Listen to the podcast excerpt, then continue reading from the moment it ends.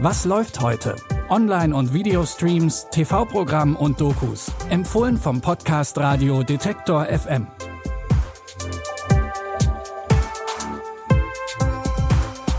Hallo zusammen. Heute ist Dienstag, der 16. August. Wir haben heute zwei Dokus für euch. Es ist also ein kleiner Doku-Dienstag.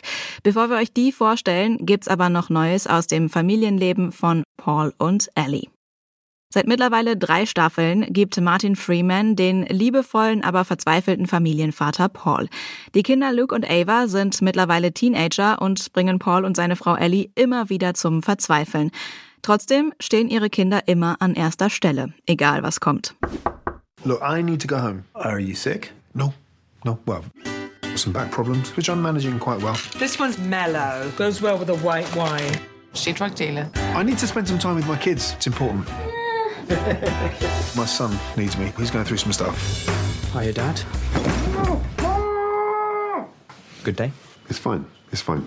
In der dritten Staffel versucht Paul, sich nach einer ernsthaften Auseinandersetzung mit seinem Sohn wieder zu vertragen. Um vorher ein bisschen Abstand zu ihm zu gewinnen, zieht er vorübergehend zu seiner Schwiegermutter. Seine Frau Ellie versucht währenddessen, neben der Erziehung von zwei Teenagern auch mit ihren Wechseljahren klarzukommen. In einem Interview hat Martin Freeman übrigens mal gesagt, dass einige der Handlungen aus Breeders von seinen eigenen Erfahrungen als Familienvater inspiriert sind.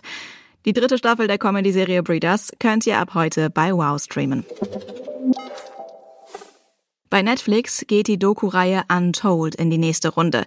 Es geht um Geschichten aus der Welt des Sports, die so bisher kaum oder gar nicht bekannt sind. In der ersten neuen Folge geht es um den amerikanischen Footballspieler Manti Theo und dessen angebliche Freundin. Seine Großmutter und seine Freundin Lene Kekua waren in derselben Nacht gestorben. Den beiden hat er seine Saison gewidmet. Die Story war unglaublich. Sie hatte nur einen Haken. Diese Freundin existierte nicht. Jetzt war ich bei der Preisverleihung in New York. Ich war total verwirrt, aber ich konnte niemandem davon erzählen. Mein Onkel meinte direkt, ich glaube, du wirst gecatfischt. Kann's losgehen, Naya? Ja. Also habe ich diese Figur erfunden, Lene. Ich hatte große Angst. Ich hatte nicht den Mut zu sagen, so bin ich wirklich. In der Doku kommen sowohl Theo als auch die vermeintliche Freundin zu Wort. Vier neue Folgen gibt's insgesamt aus der Untold-Reihe, eine Folge pro Woche. Neben Football geht's um Geschichten aus dem Basketball, Streetball und Segeln. Ihr findet die neuen Folgen ab heute bei Netflix. In unserem letzten Tipp geht's um Peter den Ersten, wie Peter Fitzek sich selbst nennt.